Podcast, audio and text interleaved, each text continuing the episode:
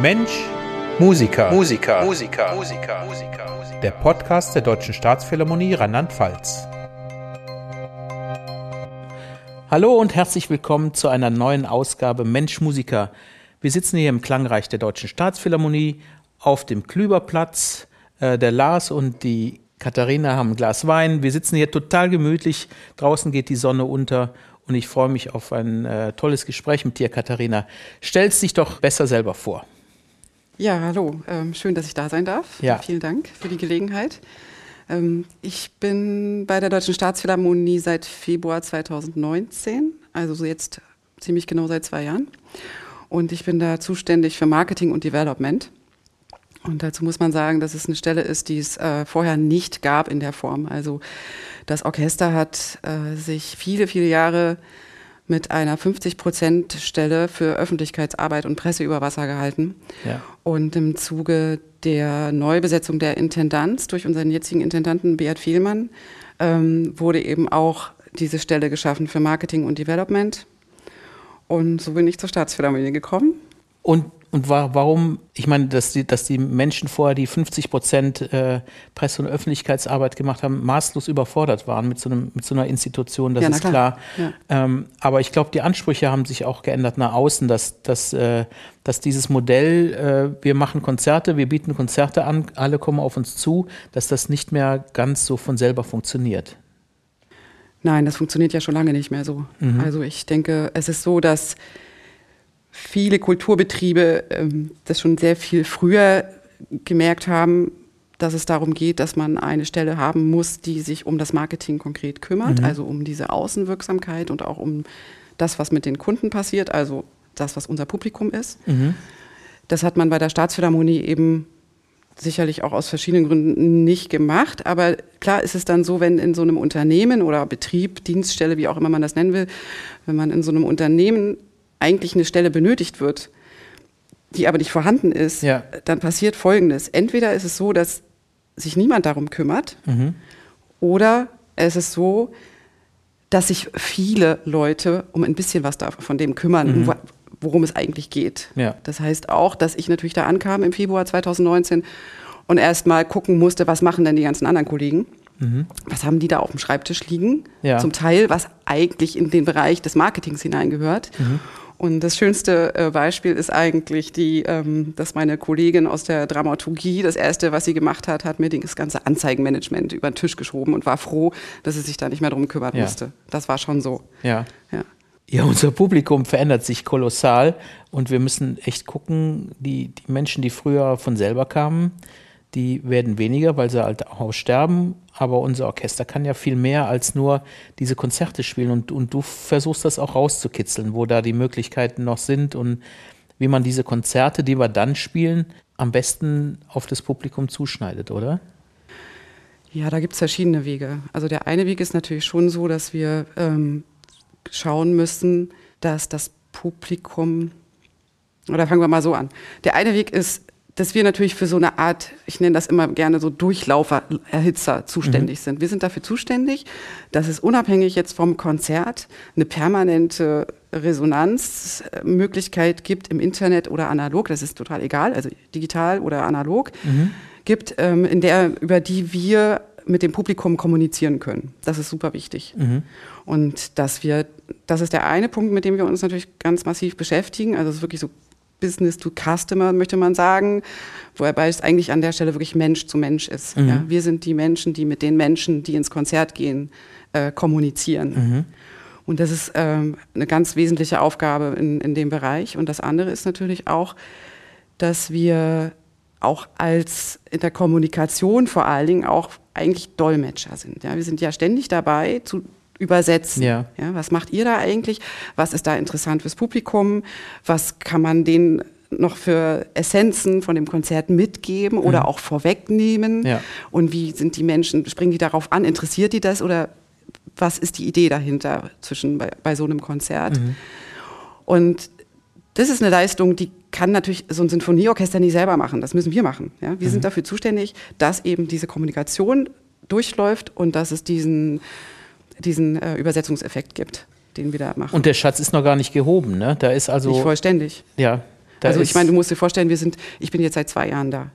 Davor war die, meine Kollegin Judith Schor ganz alleine, sage ich jetzt mal so, mit ihren 50 Prozent. Ja. Hat das Alltagsgeschäft irgendwie operativ abgewickelt, dass ja. irgendwas passiert.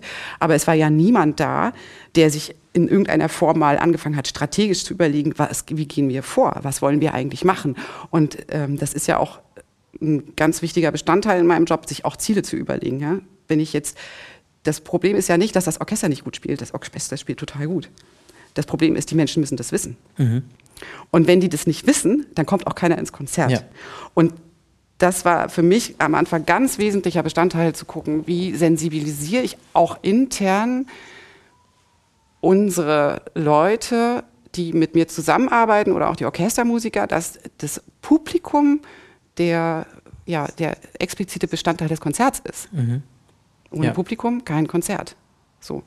Und deswegen muss man sich um die Menschen im, im besten Sinne des Wortes kümmern. Also mhm. das ist ja auch das, was mir Spaß macht. Das muss man einfach mal so sagen. Ich arbeite einfach gerne mit diesen Abonnenten ähm, und beschäftige mich damit, was man kann, man denen Gutes tun und wie kommt man an die ran. Und dazu gehört natürlich auch, dass man eine, in einer gewissen Hinsicht auch wissen muss, was die Welt bewegt. Weil wenn ich nicht weiß, was die Welt bewegt und wo die Menschen sich aufhalten oder was die haben wollen, dann kann ich auch keine Konzertkarten verkaufen. Ja. ja? Also wenn sich die ganze Welt im digitalen Raum tummelt beispielsweise, ja. dann kann ich als Staatsphilharmonie nicht sagen, ach, wir machen keinen Instagram- oder Facebook-Account. Das geht nicht. Mhm. Ja? Weil dieser digitale Raum ist ja auch in irgendeiner Hinsicht ein sozialer Raum ähm, in dem wir uns bewegen und in dem wir auch kommunizieren. Und da tummeln sich die Leute. Das ist wie ein, wie ein digitaler Marktplatz. Mhm. So. Und da muss ich natürlich auch aufpassen, dass, was weiß ich, stell dir vor, dass ich äh, auch gesehen werde. Also diese Sichtbarkeit, diese Resonanz und diese Reichweite, die ich da irgendwie habe, muss natürlich auch gepusht werden. Das passiert ja nicht von ganz alleine. Ja, man Einfach muss nur, das pflegen, so, ne? Ja, genau. Und da geht es natürlich darum, dass, der, dass die Kunden nicht vorne beim Spargelverkäufer oder wo auch immer einfach mal links abbiegen, mhm. sondern dass die uns sehen, unseren Stand hier, unser Fähnchen, Staatsphilharmonie, kommt mhm. zu uns ein Konzert. Ja. Jetzt haben wir viel äh, schon über deine Arbeit gesprochen. Lass uns ein bisschen über dich sprechen. Du bist wo geboren und wann? das ist ein guter Jahrgang. Ja. 1977. Okay. Äh, und ich bin geboren ganz weit im Norden an der Ostsee, in einem ganz kleinen Dorf, das heißt Hanshagen. Okay. Das ist so ein 100-Seelendorf äh, im Nordosten. Also heute ist das, glaube ich, Vorpommern heißt es. Ja. ja. Genau. Äh, Zu DDR-Zeiten war das Bezirk Rostock. Bezirk Rostock. Ja. Das äh, ist eine Sache, die natürlich für nächste Generation nicht mehr so denkbar ist, wie du da aufgewachsen bist. Ne? Äh, mit auf dieser Insel und dann hattest du ja auch noch, ich weiß es, äh, hast mir ja kurz gesagt, du bist dann noch auf einer Extrainsel in der Familie aufgewachsen. Vielleicht äh, kannst du das unseren Zuhörerinnen und Zuhörern ein bisschen erklären. Das finde ich sehr spannend. Ja, also es ist so, ich finde äh, etwas ganz spannend, das hat ein Kollege mal zu mir gesagt. Der hat gesagt, du kommst aus einem Land, das es nicht mehr gibt. Mhm. Das finde ich sehr interessant. Ja. Und das hat natürlich auch was mit Identität zu tun. Genau. Und das ist natürlich auch ein Grund, warum ich jetzt hier arbeite. Da können wir nachher nochmal drauf zurückkommen. Ja. Äh, ähm, aber ja, also ich bin in einem Pfarrhaus aufgewachsen. Das ist so, wie man sich das so vorstellt, also irgendwo in Mecklenburg-Vorpommern an der Ostsee.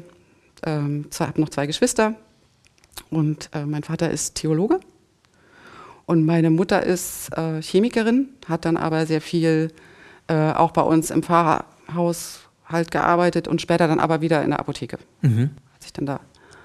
Aber die, die Menschen, die sich mit Religion beschäftigt haben in der DDR, waren nicht so, äh, nicht so gewollt oder gemocht. Hast du das gespürt als Kind?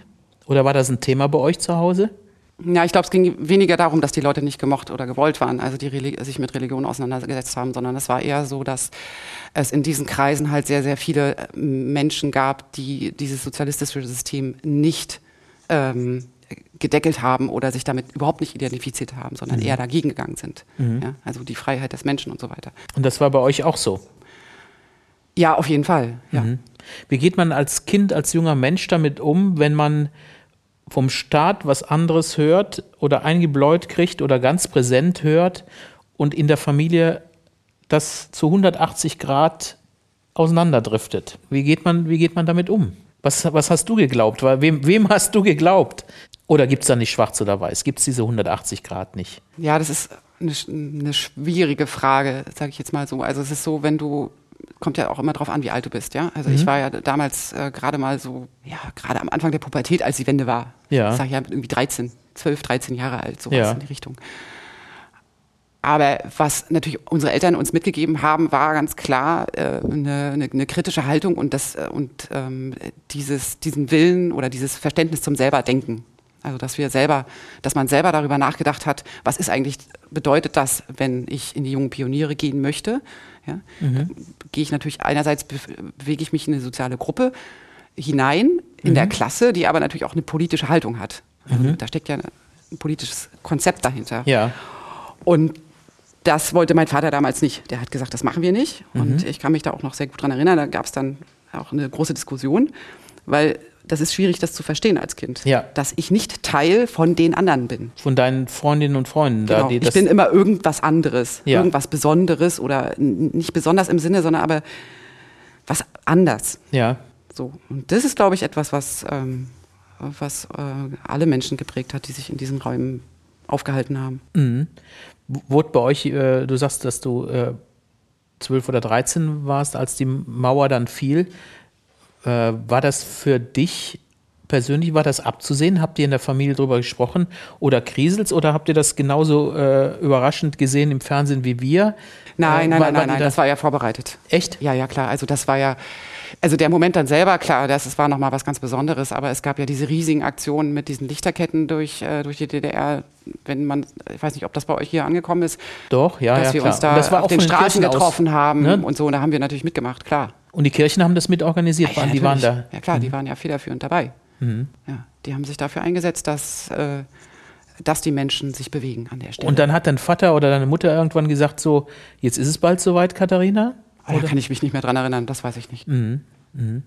Und kannst du dich an den Tag erinnern, wurde da gefeiert bei euch als, ja. als diese Bilder? An den Tag kann ich mich noch grob erinnern. Okay. Also es gibt dann auch diese aktuellen Kamerakiste, aber mehr weiß ich auch nicht. Mhm, mh. Ja, und dann ging dann dein Weg äh, sofort in den Westen oder bist du zuerst noch, äh, also als Berufsausbildung, Studium, äh, musst du mir ein bisschen von erzählen. Wie ging es dann weiter nach der Schule? Ja, also ich bin war erstmal, ich bin erstmal noch in den neuen Bundesländern geblieben. Mhm. Ich habe äh, dann äh, studiert, äh, vor allen Dingen auch in Rostock, habe ich ähm, erstmal Musikwissenschaften studiert, mhm. klassische Archäologie und alte Geschichte. Und Alles auf einmal? Äh, erstmal habe ich Musikwissenschaften äh, gemacht und parallel dann später äh, habe ich klassische Archäologie und alte Geschichte studiert. Genau. Okay. Weil der Grund ist, weil es mich einfach schon immer interessiert hat, diese, die Kultur der Menschen, die ja. Gesellschaft, und wie sie damit umgehen und auch deren Identität. Mhm. Und das findest du natürlich in allen historischen Wissenschaften irgendwo. Und ich fand es halt super spannend, äh, mich mit den Artefakten auseinanderzusetzen und mit den Quellen. Mhm. Und, und äh, ja, das ist ja auch eine, eine, eine versuchte Erklärung, äh, wie man selber dazu kommt. Man ist ja ein Teil davon in einer anderen Zeit, aber man ist ja auch äh, in, in 200 Jahren sind wir auch Geschichte, was wir hier gemacht haben und was wir getan haben. Genau. Ja. War das, war das dahinter, dass du vielleicht Erklärungen gesucht hast, wie was Zusammenhänge gesucht hast? Auf jeden Fall. Also mhm. ich habe garantiert nach Erklärungen gesucht für irgendwas. Also man kann das auch auf, noch auf vielen anderen Ebenen äh, betrachten, denke ich. Aber an der Stelle war es einfach, ich, ich wollte wissen, wie eine Gesellschaft funktioniert. Und das hätte ich sozusagen in jeder Zeit studieren können. Also ob ich jetzt äh, klassische Altertumswissenschaften studiere oder historische Wissenschaften, also Geschichte. Ja. ja. Ich hätte auch Soziologie studieren können oder mhm. ähm, was auch immer. Ja. ja. Also äh, das, das hängt ja alles miteinander zusammen. Ja. So, und du suchst ja an so einer Stelle immer nach, dem, nach diesem Zusammenhang von Identität und Kultur und wie funktioniert das und wie ja. entwickelt sich das eigentlich auch im Laufe der Gesellschaft. Und das ist genau das, was mich ja auch heute immer noch umtreibt oder auch antreibt. Ja. Weil überleg dir doch mal, was wir machen, wenn wir Konzerte spielen. Wir spielen diese Konzerte von diesen Komponisten, die sind in der Regel eigentlich schon mal erstmal alle tot. Ja. So. Und diese Konzerte sind, und, und das ist etwas, was für mich total wichtig ist in meinem Leben, nämlich, dass man, dass wir es schaffen, diese großartigen Kompositionen, diesen mhm. Kulturschatz, ja, mhm. dass der nicht verloren geht, dass der in diesem kulturellen Gedächtnis weitergetragen wird, immer mhm. weitergetragen wird. Und deswegen müssen wir, weil die Musik ist ja eine Kunst in der Zeit, das heißt, wir müssen natürlich immer wieder neu aufführen, immer wieder neu. Ja. Und dieses immer wieder neu ist natürlich auch etwas, was dieses Konzerterlebnis als solches auch ausmacht, weil es letztendlich immer eine zeitgenössische Interpretation ist, egal mhm. wie alt dieser Komponist gewesen ist. Ja. ja. Also alles, was wir da machen, ist ja ähm, ist ja ein, das Konzert, wir sind ja immer Kinder unserer Zeit. Und das ist das Gleiche in den historischen Wissenschaften. Die historischen Wissenschaften stellen zeitgenössische Fragen an die Geschichte. Mhm. Darüber überträgt sich das. Mhm. Mhm. Und das ist das Spannende. Ja. Und dann geht das immer so weiter und das, das finde ich ähm, total spannend. Ja, und dazu muss man aber wissen, aus welchem Kontext diese Kompositionen kommen. Ne? Das, genau. Ja, das ist, äh, äh, und das dann tut sich diese spannende Sache auf. Aber Du kannst, na klar, du kannst sagen, okay, ich mache jetzt hier eine, eine, eine Bachkantate, führe mhm. ich auf. Und dann kannst du dir überlegen, heutzutage, ob ich das mit historischen Instrumenten mache oder ob ich das mit neu modernen Instrumenten mache. Und äh, jeder hört das natürlich mittlerweile, weil es zum Teil so viele Profis da gibt, ja. gerade für die alte Musik. Oder du kannst äh, dir überlegen, gerade ich meine, unser Orchester ist, glaube ich, eher so ein romantisches Sinfonieorchester. Wir spielen halt die ganzen großen Sinfonien, ja, Mahler, Bruckner, Beethoven. Ähm, das geht hin bis zu äh, Wagner und so weiter. Und das Spannende ist ja auch herauszufinden, was haben denn diese ganzen Komponisten eigentlich gewollt mit diesen Sachen und was wollen wir heute mit dieser Musik machen? Mhm. Was mhm. wollen wir unseren, den Menschen mit der Musik, die wir da aufführen auf der Bühne eigentlich erzählen? Ja. Und da kriegst du natürlich dann wieder die, genau die Brücke zu dem, was wir machen beim Marketing und auch in der, vor allem auch in der Kommunikation, dass wir natürlich dann ein sogenanntes Storytelling betreiben müssen. Ja. Das heißt klassisches Content Marketing, ja, äh, indem wir einfach versuchen müssen, diese ganzen Geschichten darum herumzuspinnen, das zu verlängern, das in Einzelteile zu zerlegen und das dann wieder interessant zu machen für ja. die Menschen. Im Prinzip hört sich das nach Lagerfeuer an, äh, wo man sich die Geschichten äh, von, ja. von, dem Erlebten ja. erzählt, ja? Natürlich, klar. Ja, und das haben wir. Die Odyssee ja, gäbe es auch nicht, wenn es die nicht über Jahrhunderte hinweg irgendjemand genau. weitererzählt hätte. Jahrtausende lang erzählte Geschichten und das und ich glaube, wenn die Geschichten gut sind, funktioniert das noch immer. Das ist das, was uns interessiert, ja. Und das, das ist ja auch das, was wir, wir erzählen heute deine Geschichte, ja.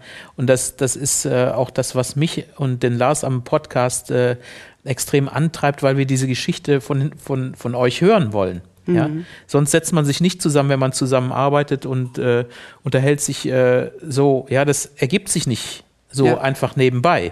Ja. Nee, auf gar keinen Fall. Und ich glaube, das ist auch das Spannende an diesem ganzen Podcast-Format, finde ich. Ne? Also weil, wenn wir jetzt darüber reden, dass wir, ähm, dass ich aus dem Marketingbereich komme und ich dir erzähle, dass wir hauptsächlich Content-Marketing machen, mhm. weil wir relativ, also mehr organische Reichweite machen, also auch im Social-Media-Marketing und so weiter, als dass wir uns jetzt irgendwie auf äh, dass wir Herrn Zuckerberg noch mehr Geld in den Rachen werfen. Mhm. Das kann man sich natürlich überlegen, ob man das irgendwann mal macht, aber im Moment sagen wir erstmal, ist es auch eine Haltungsfrage, dass wir das nicht tun. Mhm.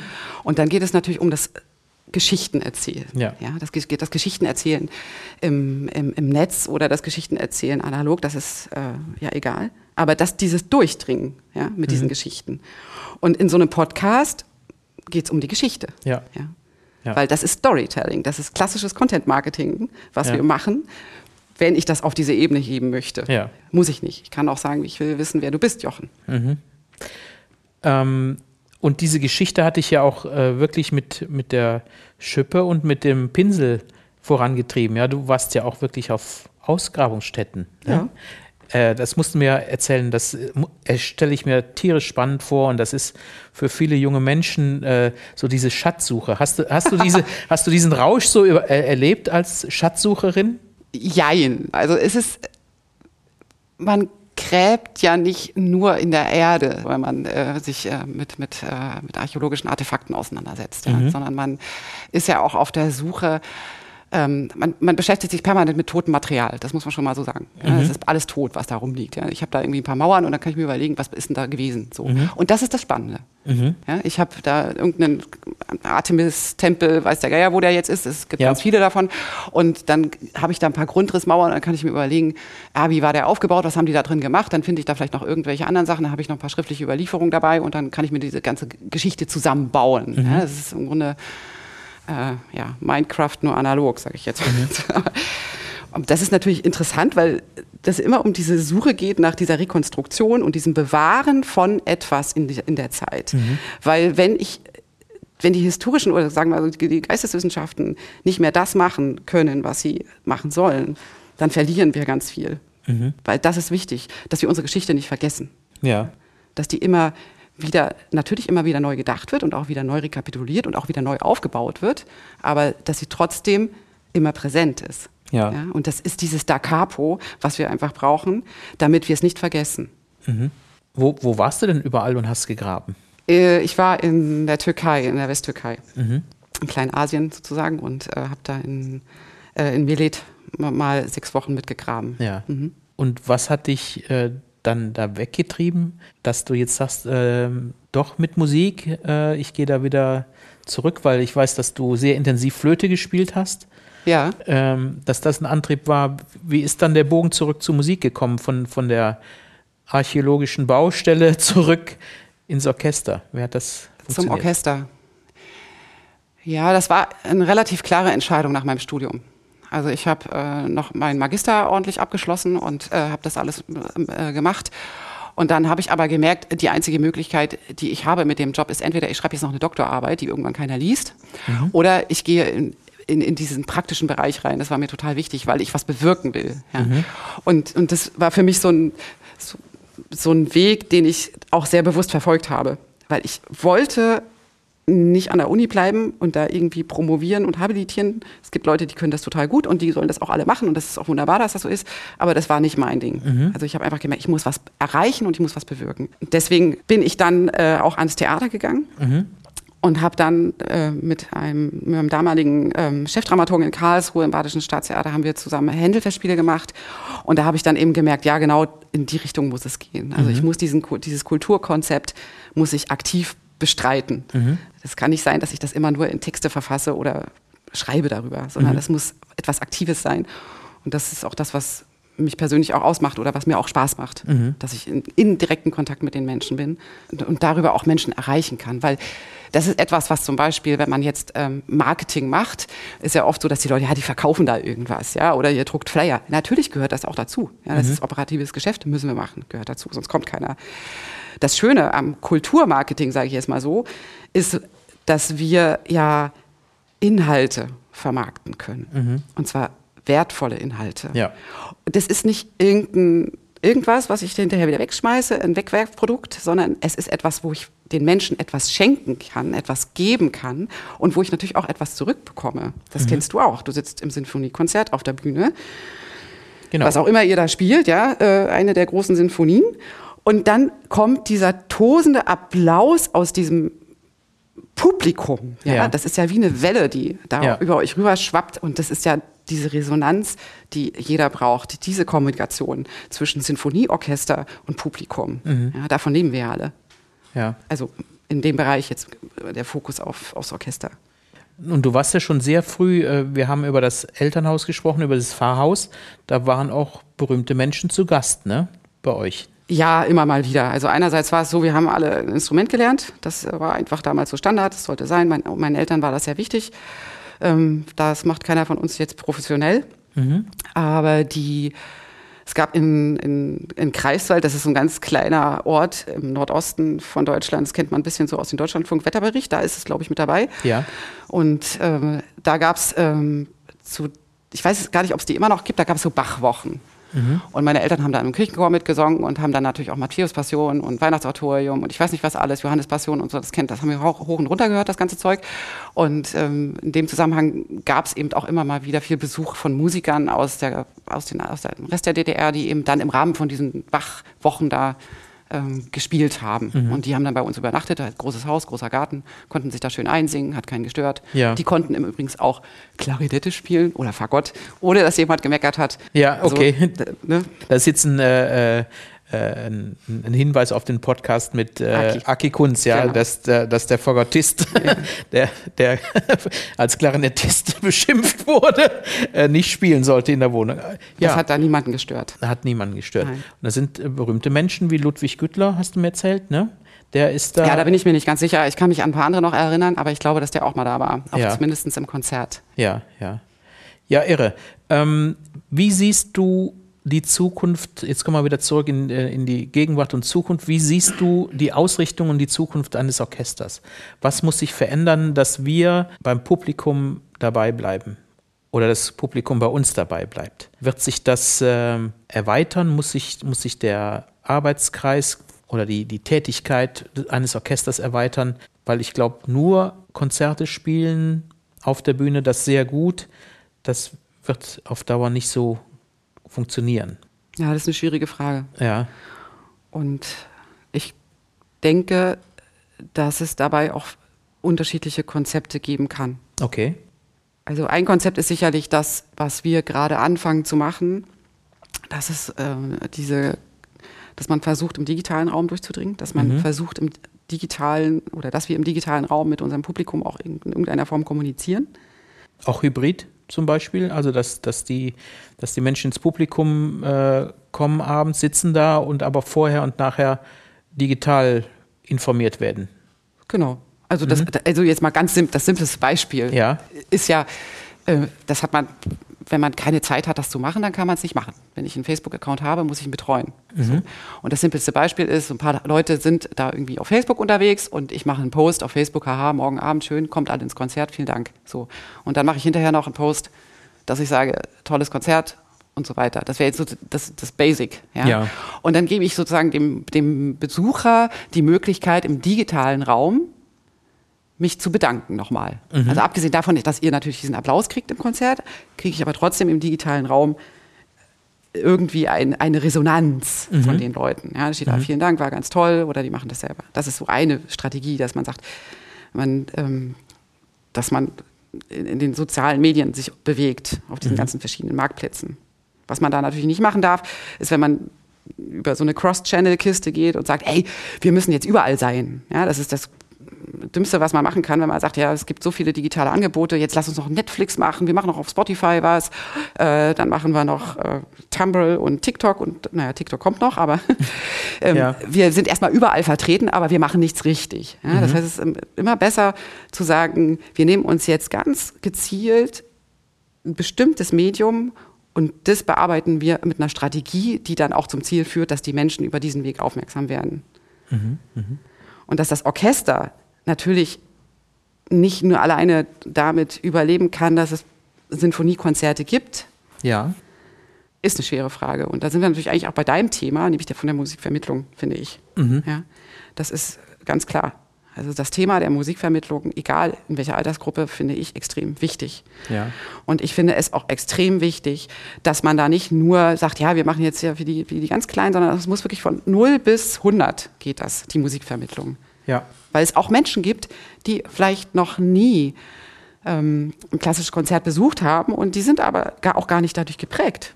Und trotzdem kann man die aber erreichen, wenn man sie ja. dafür begeistern kann. Da muss man muss reden, ne? Man muss kommunizieren. Ja, ne? genau.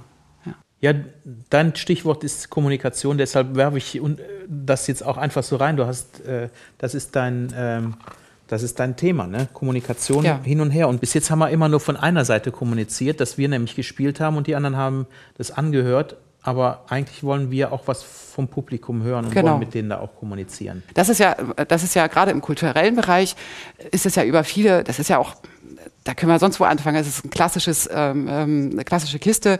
Ich bin erstmal jemand, wenn ich ein Konzert gebe, mache ich eine unidirektionale Kommunikation in dem Sinne, also ich gebe euch ein Konzert und ihr dürft gerne konsumieren. So. Und das, was wir jetzt hier gerade machen mit dem Podcast beispielsweise, das ist ja genau das, dass wir unseren Leuten zumindest zwar auch erstmal nur unidirektional etwas wiedergeben, sagen hier, wir reden hier über die Menschen in der Staatsphilharmonie, weil wir mit diesem Podcast unser Publikum von uns erzählen möchten und zwar nicht nur musikalisch, ja. sondern eben auch persönliche Sachen erzählen wollen. So. Und das ist ein ganz wichtiger Punkt, dass ja. man das transparent macht, was mit uns, bei uns passiert. Ja. ja. Und dass man auch transparent macht, dass bei so einem klassischen Konzert nicht nur der Dirigent wichtig ist. Ja, mhm. sondern wenn ich nur den Dirigenten immer zeige auf Plakaten, ja. Äh, da hängen ja 86 Leute hinten dran. Ja. Ja, ja und, und Dirigent alleine klingt relativ leise, das war nur ja, wenn er, wenn er seinen Taktschock schnell bewegt, da, da ne? Ja, klar. Aber es, wir leben natürlich auch, und das wird sich auch wandeln, also wir leben da, glaube ich, auch in einem Wandel der Zeit, aber wir leben natürlich auch vom Verkaufen im Sinne von verkaufen wir Namen, ja. Mhm. Also wenn ich jetzt äh, jemanden, einen berühmten Dirigenten habe, dann teasert das natürlich die Leute, denken, ah, da ja. muss ich unbedingt hin und den habe ich noch nie gehört und der spielt sonst nur, weiß der Geier wo, ja. Aber auf der anderen Seite geht es aber auch darum, dass dieses, diese Staatsphilharmonie als, ähm, als Orchester auch transparent werden muss für das Publikum. Ja. Das ist alles, das sind unglaublich besondere Menschen und jeder von diesen 86 Musikern hat eine Geschichte zu erzählen. Und das ist das Spannende. Und ich denke, dass das das Publikum auch interessieren kann, ja, Ja. was die dazu erzählen haben, weil es dann persönlicher wird. Weil jetzt bin ich hier digital unterwegs, wir machen diesen Podcast, den schießen wir dann irgendwann über Polyg und gucken in den Analytics, wie viele Leute haben den angehört. Ja. So. Was passiert dann aber, wenn ich in diesem Podcast, nicht nur in diesem Podcast rede, sondern wenn wir dann doch irgendwann mal wieder Konzerte machen können und diese Menschen sagen, Mensch, Aki oder Hanna oder wen auch immer wir jetzt hier schon hatten, ich habe sie doch neulich im Podcast gehört. Ja. ja, da fällt mir natürlich sofort wieder ein, okay, wir machen Städtisch im Pfalzbau im Foyer Podcast-Session. Hier findet ihr alle Leute, die schon bei uns im Podcast waren. Ihr dürft hingehen und die noch was fragen. Ja. Das wäre dann sozusagen dieses analoge äh, Komplementär dazu. Genau, das macht Sinn. Und äh, eigentlich sagt, äh, ist unser Konzept ja auch so, dass wir auch demnächst Leute aus dem Publikum hier haben unbedingt. werden. Wir haben äh, einen äh, ganz äh, treuen Hörer, der seit 1960 dem Orchester treu ist. Und das ist äh, irre, was der für Geschichten zu erzählen hat, die lange vor unserer Zeit, Lars, wie, wie, ich rudere hier die Ga- Galeere seit 25 Jahren. Du bist auch, wie lange bist du auch? 25 Jahre bist du auch da, ja. Und da sind echt Leute dabei, die, die äh, wirklich jetzt äh, enorm lange Zeit, 60 Jahre Staatsphilharmonie erleben. Ja, Ja, die haben was zu erzählen, die Menschen. Die haben was zu erzählen und die müssen Ja. wir hier auch sitzen haben. Also da kann ich schon ankündigen, äh, da, dass das der Wolfgang Kempf ist. Äh, Ja, äh. Super interessant, was der von, alles von erlebt der hat. Harmoniegesellschaft. Genau. Wir haben hier eine Tradition, dass es einen Überraschungsgegenstand gibt. Und zwar habe ich das hier mitgebracht. Die Pipi. Pippi Langstrumpf und das ist eine Kassette. Katharina, kannst du dich erinnern, wann du die erste Kassette äh, aufgenommen hast oder, oder was die abgespielt hat oder kannst du dich daran erinnern? Also Kassetten sind ja in unserer Generation noch äh, gang und gäbe. Ja, äh, hast du einen Kassettenspieler gehabt? Na, jetzt kommen wir aber wieder auf den Punkt von DDR-Zeiten, ne? Das, was du vorhin unbedingt wissen wolltest. Es geht natürlich darum, wir hatten, klar hatten wir auch Kassetten, aber die haben wir aus dem Westen geschickt gekriegt. Also TDK und BASF-Kassetten, genau. Okay. Ja. Und, Und das war, wenn ich das richtig erinnere, also es war auf jeden Fall drei Fragezeichen dabei. Und, ah, genau. Es war eine Hörspielkassette dabei. Pipi Landstrumpf haben wir, glaube ich, gelesen. Ja, da haben wir die Bücher, die haben wir gelesen. Aber gehört haben wir sie nicht. Ja. Weil ich halte nämlich hier gerade für unsere Zuhörerinnen und Zuhörer eine Pipi Langstrumpf-Kassette in der Hand. Original, Original 80er, 70er, was auch immer. 70er. 70er das war sogar nämlich noch. meine, meine äh, Lieblingskassette. Ähm, ja, und, und Ja, du bist ja ein bisschen älter als ich. Genau. Die, äh, die Kassetten waren unglaublich wichtig für mich. Ja, ja, für mich auch. Aber was ich erzählen wollte, ist, wir hatten auch, und ich sage jetzt mal, wir hatten aus dem Westen geschickt gekriegt. Ne? Ja. Das war ja mal was ganz Besonderes.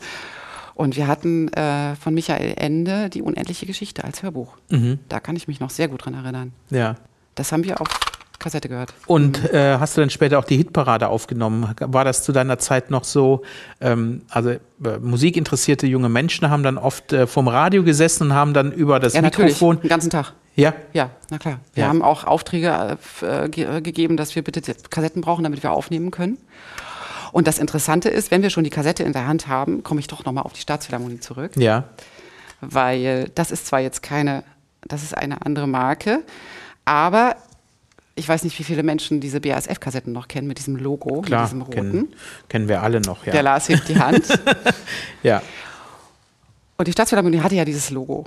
Dieses rote Logo mit diesen fast kreisförmigen Resonanzwellen und Ja. diesem einen Punkt. Und das Interessante ist, bei der Staatsphilharmonie, wir haben ja das Logo geändert jetzt. Es gibt ja die Staatsphilharmonie, haben wir jetzt als Zugvogel Ja. gemacht.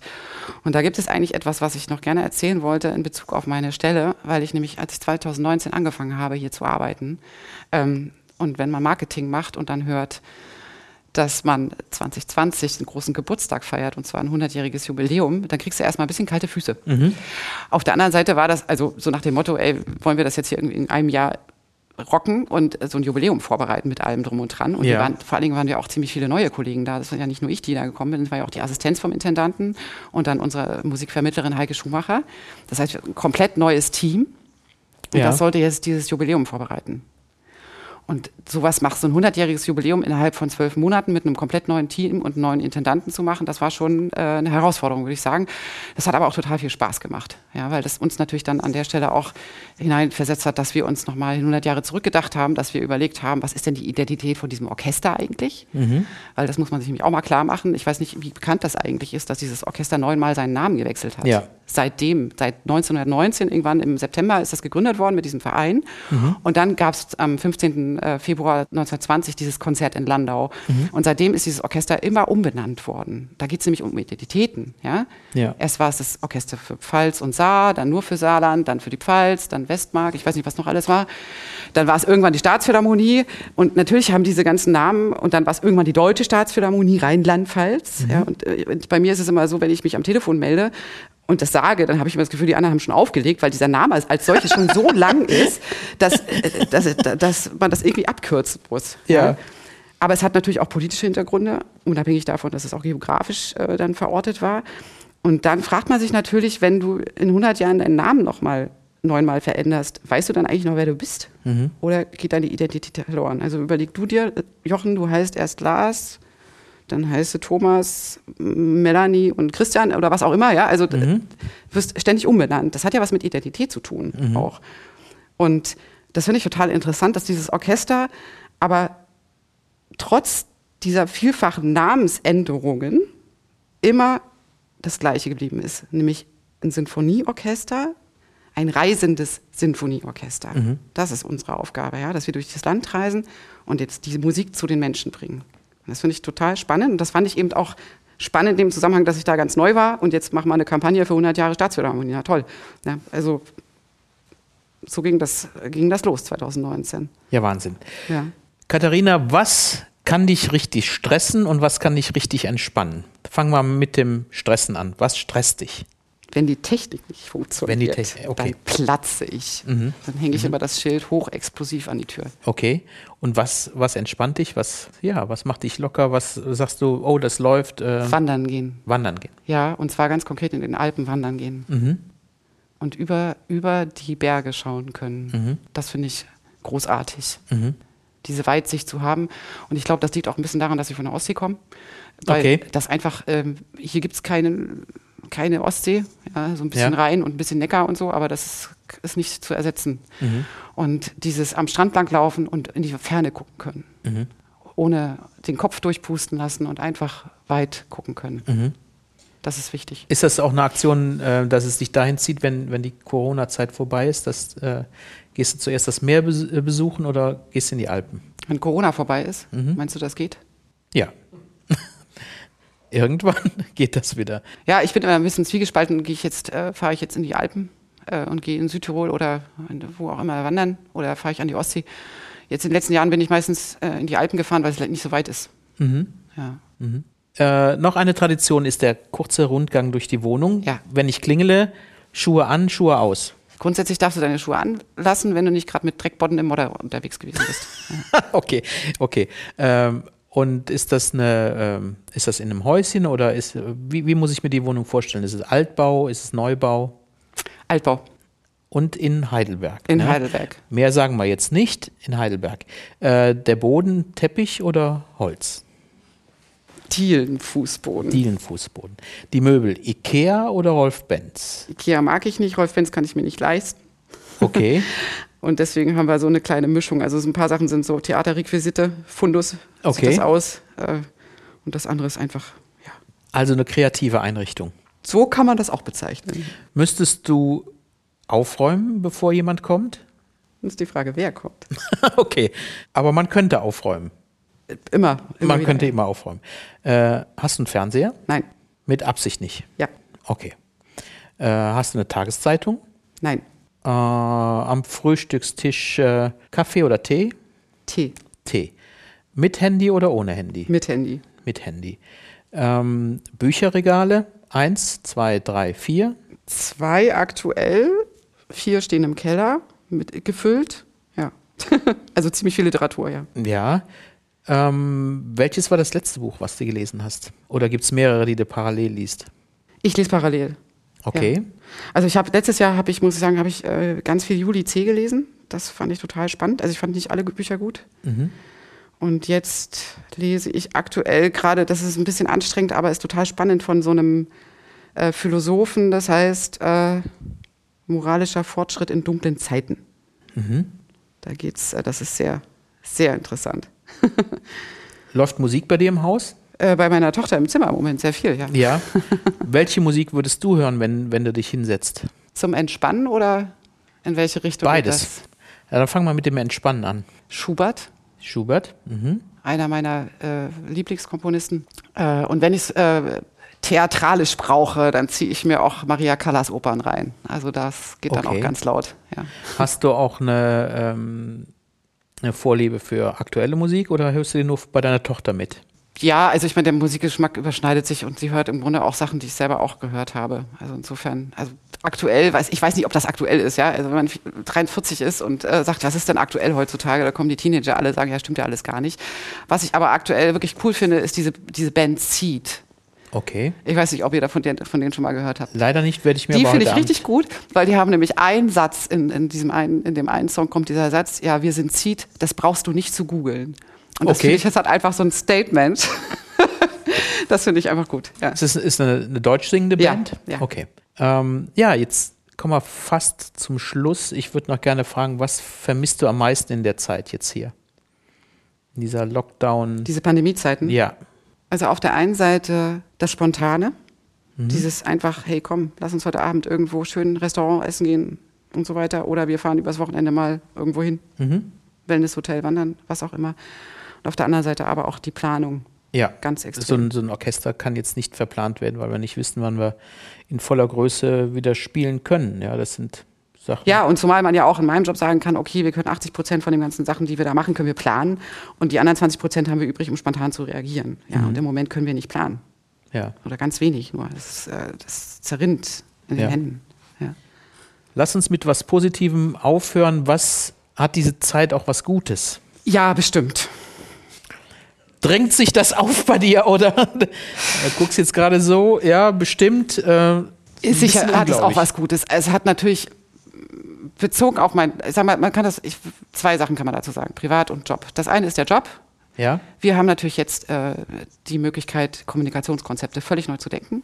Okay. Weil wir nochmal ganz anders an den Baukasten rangehen können, weil wir sagen können, okay, wir probieren einfach mal was aus, vielleicht klappt es ja. ja. Mhm. Wir probieren mal einen Podcast aus und machen den einfach vielleicht funktioniert der ja und die ja. Leute abonnieren den oder die schreiben was in die Kommentare oder machen eine Rezension und sagen uns, äh, ist das gut oder nicht gut? Ja. Weil das ist natürlich etwas, was wir wissen wollen und deswegen würde ich jetzt an der Stelle auch unsere lieben Zuhörerinnen und Zuhörer sehr gerne dazu auffordern, dass sie uns gerne Feedback geben dürfen, auch mhm. in den Kommentaren.